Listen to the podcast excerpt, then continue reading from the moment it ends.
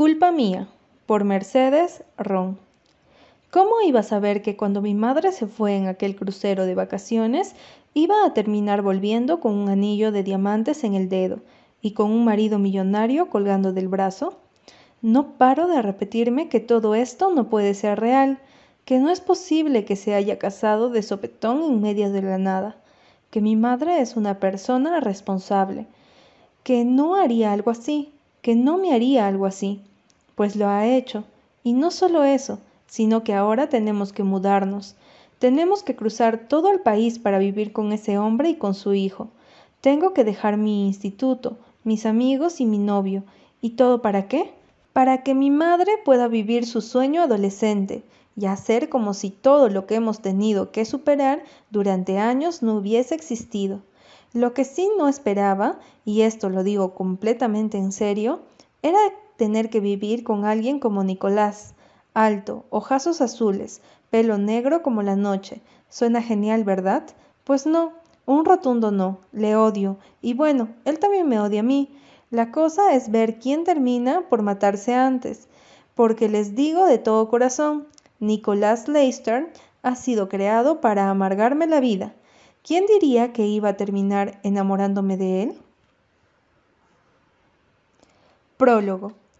Déjame en paz, dijo ella, rodeándome para salir por la puerta. La cogí inmediatamente por los brazos y la obligué a mirarme.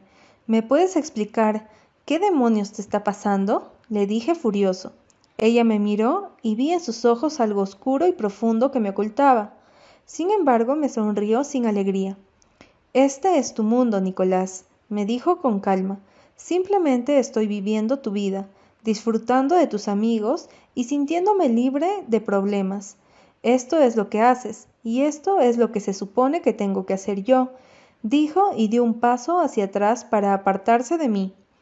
Yo no daba a crédito lo que oía.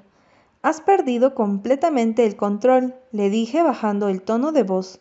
No me gustaba lo que veían mis ojos, no me gustaba en quién se estaba convirtiendo la chica de la que yo creía estar enamorado pero pensándolo bien, lo que hacía y cómo lo hacía era lo mismo que yo había hecho, lo mismo que había estado haciendo antes de conocerla. Yo la había metido en todas estas cosas. Había sido mi culpa. Era culpa mía que se estuviese autodestruyendo. De cierta forma habíamos cambiado los papeles. Ella había aparecido y me había sacado del oscuro agujero en el que yo me había metido, pero al hacerlo había terminado por ocupar mi lugar. Capítulo 1. Noah. Mientras subía y bajaba la ventanilla del nuevo coche de mi madre, no podía dejar de pensar en lo que me depararía el siguiente e infernal año que venía por delante. Aún no dejaba de preguntarme cómo es que habíamos acabado así, yéndonos de nuestra casa, de nuestro hogar para cruzar todo el país hasta California. Habían pasado tres meses desde que había recibido la fatal noticia, la misma que cambiaría mi vida por completo, la misma que me hacía querer llorar por las noches, la misma que conseguía que suplicara y desproticara como una niña de once años en vez de diecisiete. Pero ¿qué podría hacer? No era mayor de edad. Aún faltaban once meses, tres semanas y dos días para cumplir los dieciocho y poder largarme a la universidad, lejos de unos padres que solo pensaban en sí mismo, lejos de aquellos desconocidos con los que me iba a tocar vivir porque sí. De ahora en adelante iba a tener que compartir mi vida con dos personas completamente desconocidas y para colmo dos varones. ¿Puedes dejar de hacer eso? Me estás poniendo nerviosa, dijo mi madre, al mismo tiempo que colocaba las llaves en el contacto y ponía en marcha el coche. A mí me ponen nerviosa muchas cosas que haces. Y me tengo que aguantar, le dije de malas maneras. El sonoro suspiro que vino en respuesta se había convertido en algo tan rutinario que ni siquiera me sorprendió. Pero, ¿cómo podía obligarme? ¿Acaso es que no le importaban mis sentimientos? Claro que sí, me había respondido mi madre mientras nos alejábamos de mí, de mi querido pueblo de Toronto, en Canadá. Todavía no me podía creer que no fuéramos a vivir solas nunca más. Era extraño. Ya habían pasado siete años desde que mis padres se habían separado, y no de forma convencional ni agradable. Había sido un divorcio de lo más traumático, pero al fin y al cabo lo había superado, o por lo menos seguía intentándolo, y vivir sola con mi madre me insulflaba la tranquilidad que sería destrozada nada más llegar a la que sería mi nueva casa. Yo era una persona que le costaba muchísimo adaptarse a los cambios. Me aterrorizaba estar con extraños. No era tímida, pero sí muy reservada con mi vida privada. Y eso de tener que compartir mis 24 horas del día con dos personas que apenas conocía me creaba una ansiedad que me hacía tener ganas de salir del coche y vomitar. Aún no puedo comprender por qué no me dejas vivir en casa, le dije intentando poder convencerla en lo que sería por lo menos la décima vez desde que habíamos salido de casa ayer por la mañana. No soy una niña, sé cuidarme. Además, el año que viene estaré en la universidad y al fin y al cabo estaré viviendo sola. Es lo mismo, dije intentando hacerla entrar en razón y sabiendo que yo estaba completamente en lo cierto. No voy a perderme tu último año de instituto y voy a disfrutar de mi hija antes de que te vayas a estudiar. Noah ya te lo ha dicho mil veces. Quiero que formes parte de esta nueva familia. Eres mi hija, por Dios santo. ¿En serio crees que te voy a dejar vivir en otro país sin ningún adulto y a tanta distancia de donde yo estoy? me contestó sin apartar la mirada de la carretera y haciendo aspavimentos con su mano derecha. Mi madre no comprendía lo duro que era todo eso para mí. Ella comenzaba su nueva vida con su marido nuevo, que supuestamente la quería. Pero, ¿y yo? ¿Tú no lo entiendes, mamá? ¿No te has parado a pensar que este también es mi último año del instituto? ¿Que tengo allí a todas mis amigas, mi trabajo, mi equipo? Toda mi vida, mamá. Le grité, intentando contener las lágrimas que estaban a punto de derramarse por mis mejillas. Aquella situación estaba pudiendo conmigo, eso estaba clarísimo. Yo nunca, y repito, nunca lloraba delante de nadie. Llorar es para débiles, para aquellos que no saben controlar lo que sienten, o en mi caso para aquellos que han llorado tanto a lo largo de su vida que han decidido no derramar ni una sola lágrima más. Aquellos pensamientos me hicieron recordar el inicio de toda aquella locura, y al igual que siempre lo hacía, mi cabeza no dejaba de arrepentirse de no haber acompañado a mi madre a aquel maldito crucero por las islas del Caribe. ¿Por qué había sido allí, en un barco, en medio de la nada, donde había conocido al increíble y enigmático William Leicester? Si pudiera volver atrás en el tiempo, no dudaría ni un instante en decirle que sí a mi madre cuando se presentó a mediados de abril con dos billetes para irnos de vacaciones, había sido un regalo de su mejor amiga Alicia. La pobre había sufrido un accidente con el coche y se había roto la pierna derecha, un brazo y dos costillas. Como es obvio, no podía irse con su marido a la isla Fiji, y por ese motivo se lo regaló a mi madre.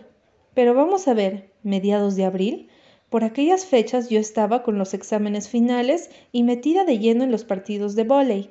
Mi equipo había quedado primero después de estar en segundo lugar desde que yo tenía uso de razón. Había sido una de las alegrías más grandes de mi vida, pero ahora, viendo las consecuencias de no haber asistido a aquel viaje, devolvería el trofeo, dejaría el equipo y no me hubiese importado suspender literatura y español, con tal de evitar que aquel matrimonio se realizara. Casarse en un barco. Mi madre estaba completamente loca. Además, se casaron sin decirme absolutamente nada. Me enteré, en cuanto llegó. Y encima me lo dijo tan tranquila como si casarse con un millonario en medio del océano fuera lo más normal del mundo. Toda esta situación era de lo más surrealista. Me iba de mi pequeño apartamento en uno de los lugares más fríos de Canadá para mudarme a una mansión en California, Estados Unidos. Ni siquiera era mi país, aunque mi madre había nacido en Texas y mi padre en Colorado. Pero aún así me gustaba Canadá. Yo había nacido allí. Era cuanto conocía. Noah, sabes que quiero lo mejor para ti, me dijo mi madre, haciéndome regresar a la realidad. Sabes por lo que he pasado, por lo que hemos pasado. Y por fin he encontrado un buen hombre que me quiere y me respeta, y no me sentía tan feliz desde hacía muchísimo tiempo. Lo necesito y sé que vas a llegar a quererle. Además, puede ofrecerte un futuro que yo nunca podría ni haber imaginado darte. Mi instituto en Toronto era muy bueno, dije suspirando al final del tiempo que pensaba en lo feliz que estaba mi madre. Hacía muchísimos años que no la veía tan contenta, tan ilusionada. Era otra persona y me alegraba por ella, pero yo no sabía si iba a poder adaptarme a un cambio tan radical en mi vida. Uno de los mejores institutos públicos, Noah, me aclaró mi madre. Ahora vas a poder asistir a uno de los mejores del país y vas a poder optar a las mejores universidades. Es que yo no quiero ir a una universidad de esas, mamá, ni tampoco quiero que un desconocido me la pague. Dije, sintiendo un escalofrío al pensar en que dentro de un mes empezaría en un instituto pijo, lleno de niños ricos. No es un desconocido, es mi marido, así que ve haciéndote a la idea, agregó en un tono más cortante. Nunca voy a hacerme a la idea, le contesté apartando la mirada de su rostro y centrándola en la carretera. Pues vas a tener que hacerlo porque ya hemos llegado, añadió, haciendo que me incorporara con los nervios a flor de piel y una sensación extraña en el estómago. Este es tu nuevo barrio. Centré mi mirada en las altas palmeras y las calles que separaban las mansiones extraordinariamente grandes e impresionantes. Cada casa ocupaba por lo menos media manzana y cada una era diferente de la otra. Las había de estilo inglés, victoriano y también había muchas de aspecto moderno, con las paredes de cristal e inmensos jardines con fuentes y flores. Mi madre conducía por allí como si se tratara de un barrio de toda la vida, y comencé a asustarme cada vez más al ver que, a medida que avanzábamos por las calles, las casas se iban haciendo cada vez más grandes. Finalmente, llegamos a un portón de tres metros de altura, y como si nada, mi madre sacó un aparatito de la guantera. Le dio a un botón, y las inmensas puertas comenzaron a abrirse.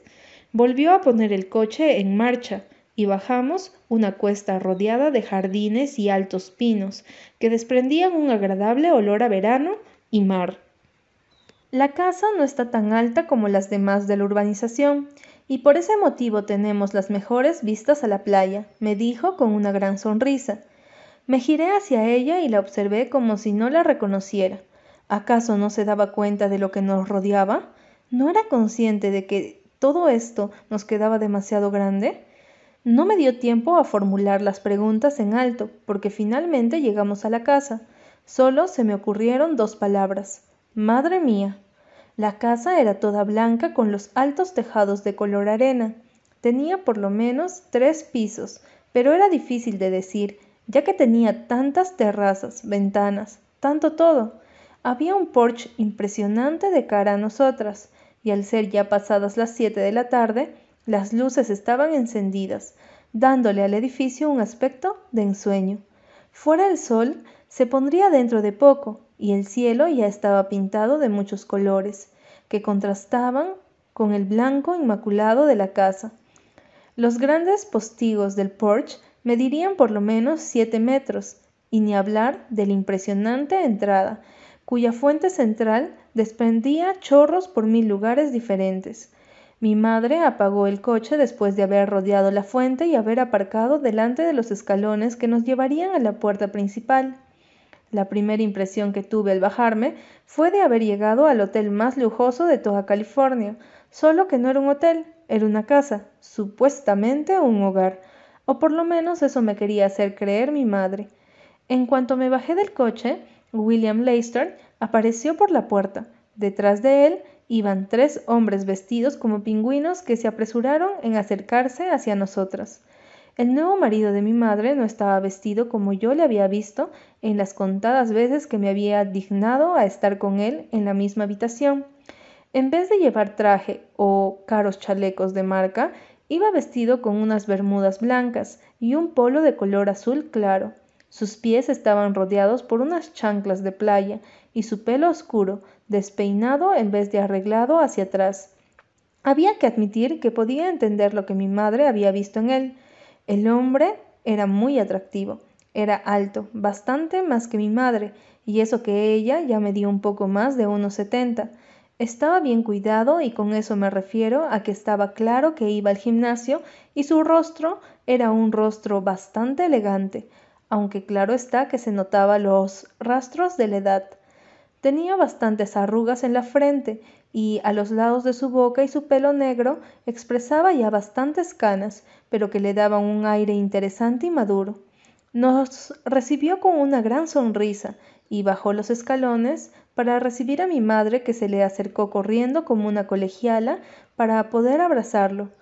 Yo me tomé mi tiempo, bajé del coche y me encaminé hacia el maletero para coger mis cosas. Unas manos enguantadas aparecieron de la nada y tuve que echarme hacia atrás, sobresaltada. Yo recojo sus cosas, señorita, me dijo uno de los hombres vestidos de pingüino. Puedo hacerlo yo, gracias, le contesté, sintiéndome realmente incómoda. El hombre me miró como si hubiera perdido la cabeza. Deja que Pret te ayude, Noah, dijo William Leicester a mi espalda. Solté mi maleta a regañadientes y me giré hacia la parejita que se había acercado a mí. Me alegro mucho de verte, Noah, dijo el marido de mi madre a su lado, sonriéndome con afecto. A su lado de mi madre no dejaba de hacer gestos con su cara para que me comportara, sonriera o dijera algo. No puedo decir lo mismo, contesté yo estirando la mano para que me la estrechara. Sabía que lo que acababa de hacer era lo más maleducado, pero en aquel instante me parecía lo correcto decir la verdad. Quería dejar bien claro cuál era mi posición respecto a este cambio en nuestras vidas. William no pareció ofenderse y dio un paso hacia adelante para estrecharme la mano entre las suyas. Me sujetó la mano más tiempo de lo debido y me sentí incómoda al instante. Sé que esto es un cambio muy brusco en tu vida, Noah, pero quiero que te sientas como en tu casa, que disfrutes de lo que puedo ofrecerte, pero que sobre todo puedas aceptarme como padre de tu familia en algún momento, agregó. Seguramente al ver mi cara de incredulidad, mi madre a su lado me fulminaba con los ojos azules. Lo único de lo que fui capaz fue de asentir con la cabeza y echarme hacia atrás para que me soltara la mano. No me gustaba aquellas muestras de afecto, y menos con personas que eran desconocidos para mí. Mi madre se había casado, muy bien por ella, pero aquel hombre nunca sería nadie, ni un padre, ni un padrastro, ni nada que se le pareciera. Yo ya tenía un padre, y con él había tenido más que suficiente. ¿Qué tal si te enseñamos la casa? dijo él con una gran sonrisa, ajeno a mi frialdad y mal humor. Vamos, Noah, dijo mi madre, entrelazando su brazo en el mío. No era nada amigable, sino todo lo contrario. De esa forma no podía hacer otra cosa que caminar a su lado. Las luces de la casa estaban encendidas, por lo que no me perdí ni un solo detalle de aquella mansión demasiado grande hasta para una familia de veinte personas, y ya ni hablar para una de cuatro. Los techos eran altos, con vigas de madera y grandes ventanales al exterior. Había una gran escalera en el centro de un salón inmenso que se doblaba hacia ambos lados del piso superior. Mi madre y su marido me llevaron por toda la mansión, me enseñaron el inmenso salón con una tele de por lo menos mil pulgadas, si es que eso existía, la gran cocina con isla incluida, cosa que supuse a mi madre le encantaría, ya que al contrario que a mí, a ella le encantaba cocinar. En aquella casa había de todo, desde gimnasio, piscina climatizada, salones para hacer fiestas y una gran biblioteca que fue lo que más me impresionó. Me encantaba leer, por lo que me quedé de piedra al ver aquellas estanterías inmensas con miles y miles de libros. Tu madre me ha dicho que te gusta leer y escribir, me dijo William, haciéndome despertar de mi ensoñación. Como a miles de personas en este país, le contesté cortante. Me molestaba que se dirigiera a mí con esa amabilidad. No quería que me hablara, así de fácil. Hubiera preferido que me ignorara. Noah, me dijo mi madre, clavando sus ojos en los míos. Sabía que la estaba haciendo pasar un mal rato, pero que se aguantara. A mí me iba a tocar pasar un mal año y no podía hacer nada al respecto. William parecía ajeno a nuestros intercambios de mirada y no perdió su sonrisa en ningún momento. Suspiré frustrada e incómoda. Aquello era demasiado, diferente, extravagante. No sabía si iba a ser capaz de acostumbrarme a vivir en un lugar así. De repente necesitaba estar sola Necesitaba tiempo para poder asimilar las cosas. Estoy cansada. ¿Puedo ir a la que va a ser mi habitación? dije en un tono de voz menos duro. Claro, el viaje ha sido muy largo. Querrás asearte y ponerte cómoda, me dijo William al mismo tiempo que salíamos de la biblioteca y nos encaminábamos hacia las escaleras. Al lado derecho de la segunda planta es donde está tu habitación y la de Nicolás. Hay un gran salón con cine y todo tipo de aparatos electrónicos. Puedes invitar a quien tú quieras a que venga a pasar el rato. A Nick no le importará. Además, de ahora en adelante compartirán la sala de juegos. ¿La sala de juegos? ¿En serio? Sonreí como pude, intentando no pensar en que de ahora en adelante iba a tener que vivir también con el hijo de Williams.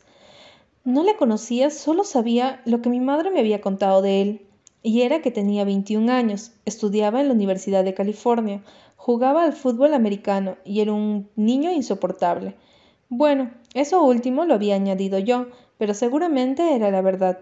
Mientras subíamos las escaleras, no podía dejar de pensar en que de ahora en adelante iba a tener que convivir con dos hombres extraños. Había pasado diez años desde la última vez que un hombre, mi padre, había estado en mi casa. Me había acostumbrado a ser solo chicas, solo dos. Vivir con mi madre nunca había sido un camino de rosas, y menos durante mis primeros siete años de vida. Los problemas con mi padre habían marcado mi vida al igual que la de ella, y supuse que al igual que la de miles de personas que sufrían un divorcio, tanto para los adultos como para los niños. Después de que mi padre se fuera, mi madre y yo seguimos adelante. Poco a poco pudimos convivir como dos personas normales y corrientes, y a medida que yo iba creciendo, mi madre se fue convirtiendo en una de mis mejores amigas. No era para nada alguien estricto ni controlador, me daba la libertad que quería, y eso era justamente porque confiaba en mí y yo en ella, o por lo menos hasta que decidió tirar nuestras vidas por la borda. Esta es tu habitación, me dijo mi madre colocándose delante de una puerta de madera oscura. Mi puerta estaba situada a principios de un gran pasillo que tenía en la pared de enfrente dos puertas más, aunque éstas estaban bastante alejadas de la mía. Observé el rostro de mi madre y después de William. Estaban sonrientes, expectantes. ¿Puedo entrar? le pregunté con ironía al ver que no se apartaba de la puerta. Esta habitación es mi regalo particular para ti, Noah, dijo mi madre con los ojos brillantes de expectación. La observé con cautela y en cuanto se apartó, abrí la puerta con cuidado, con miedo de lo que podía llegar a encontrarme. Lo primero que captaron mis sentidos fue el delicioso olor a margaritas y a mar, mis ojos se fijaron primero en la pared que quedaba frente a la puerta y que era totalmente de cristal. Las vistas eran tan impresionantes que me quedé sin palabras por primera vez. El océano al completo se veía desde donde yo estaba. La casa debía de estar en lo alto de un acantilado, porque desde mi posición solo veía el mar y la impresionante puesta de sol que estaba teniendo lugar en aquel instante. Era impresionante. Madre mía, repetí otra vez en lo que se había convertido mi frase preferida. Mis ojos siguieron recorriendo la habitación. Era enorme. En la pared izquierda había una cama con dosel con miles de almohadones blancos a juego con los colores de las paredes que estaban pintadas de un agradable color azul claro. Los muebles, en donde, en donde se incluía un escritorio con un ordenador Mac gigante, un sofá precioso, un tocador con espejo y una inmensa estantería, con todos mis libros. Eran blancos y de color azul. Esos colores, junto a la impresionante vista que se estaba desarrollando frente a mí, era lo más hermoso que había visto en toda mi vida. Y siendo sincera, estaba encantada, aunque también abrumada. ¿Todo esto es para mí? ¿Te gusta? me preguntó mi madre tras mi espalda. Es increíble, gracias dije sintiéndome agradecida, pero al mismo tiempo incómoda e incluso comprada. He estado trabajando con una decoradora profesional casi dos semanas. Quería que tuvieses todo lo que siempre habías querido, y yo nunca he podido darte, me dijo ella emocionada. La observé unos instantes y supe que no podía quejarme de esto. Una habitación así es el sueño de cualquier adolescente y también el de cualquier madre. Me acerqué hacia ella y la abracé. Hacía ya por lo menos tres meses que no tenía ningún tipo de contacto físico con ella, y supe que aquello era importante para mi madre. Gracias, Noah, me dijo al oído para que solo yo pudiese oírla. Te juro que voy a hacer todo lo posible para que seamos felices las dos. Estaré bien, mamá, le contesté sabiendo que lo que decía no estaba en sus manos, sino en las mías. Mi madre me soltó, se enjuagó una de las lágrimas que se había deslizado por su mejilla y se colocó junto a su nuevo marido. Te dejamos para que te instales, me dijo William de forma amable. Asentí sin agradecerle absolutamente nada. Todo lo que había en esta habitación no suponía ningún esfuerzo para él, solo era dinero. Después de eso se marcharon dejándome sola. Cerré la puerta y observé que no había pestillo. Sentí un alivio repentino y me aparté para seguir investigando lo que sería de ahora en adelante mi refugio. El lugar era de madera clara, pero tenía en algunos sitios, como por ejemplo, debajo de mi cama y junto a la vidriera de cristal, una alfombra blanca tan gruesa que incluso se podría dormir sobre ella. Me quité las chanclas y deslicé mis pies sobre la suavidad de ésta. Suspiré con placer al mismo tiempo que acariciaba la suavidad de mi cama y me dirigía hacia una de las puertas que había allí. Al entrar me encantó ver el baño particular que había para mí. No me sorprendía en absoluto, y menos en una casa de aquellas envergaduras y me encantó saber que no tenía que compartir baño con un tío de veinte años que ni siquiera conocía. El baño era tan grande como mi antigua habitación y tenía ducha de hidromasaje, bañera y dos lavados individuales. Lo que me intrigó y preocupó fue que la pared frontal, al igual que la de mi habitación, era de cristal.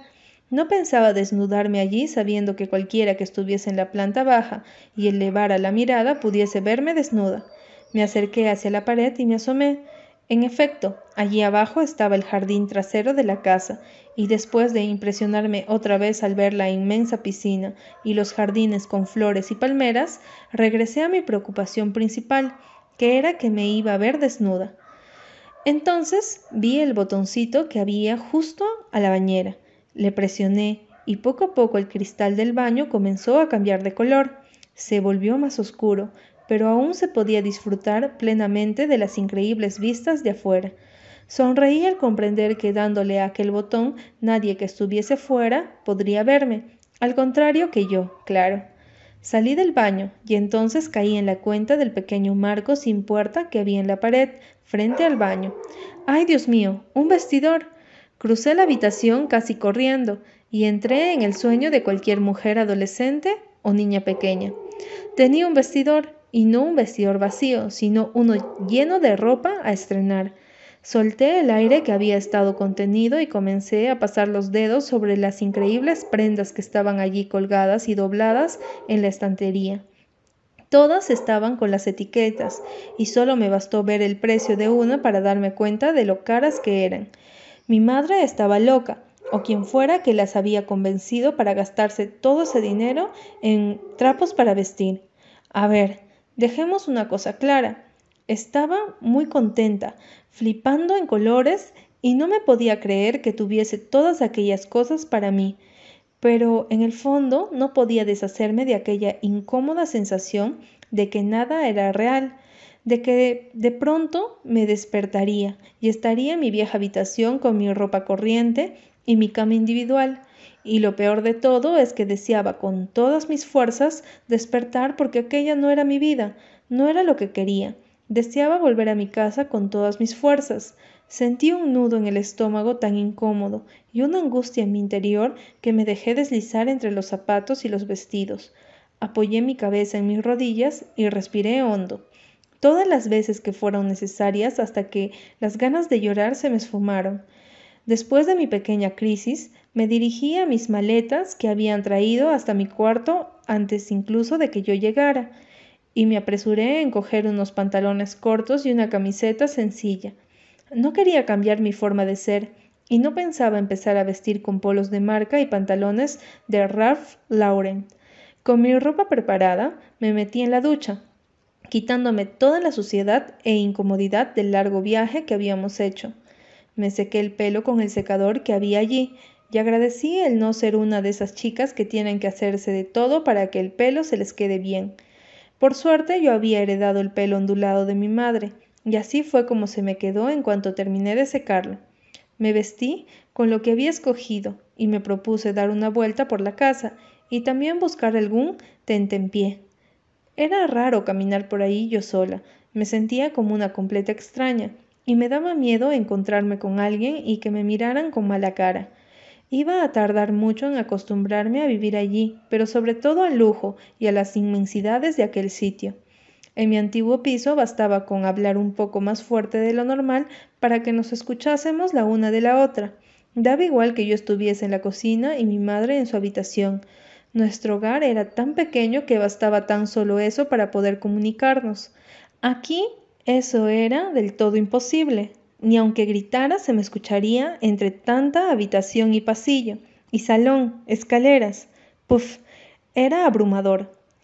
Después de deambular por la planta baja, me dirigí hacia la cocina, rezando por no perderme. Mi madre y su marido habían desaparecido.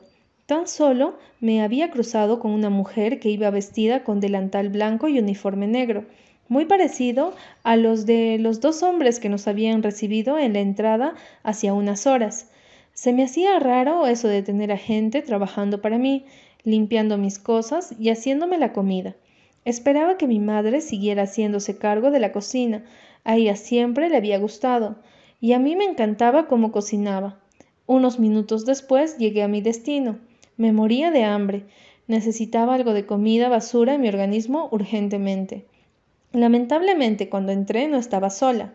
Había alguien rebuscando en la nevera. Tan solo podía ver lo alto de una cabeza de pelo oscuro y justo cuando iba a decir algo, un ladrido ensordecedor me hizo chillar de forma ridícula e igual que hacen las niñas pequeñas.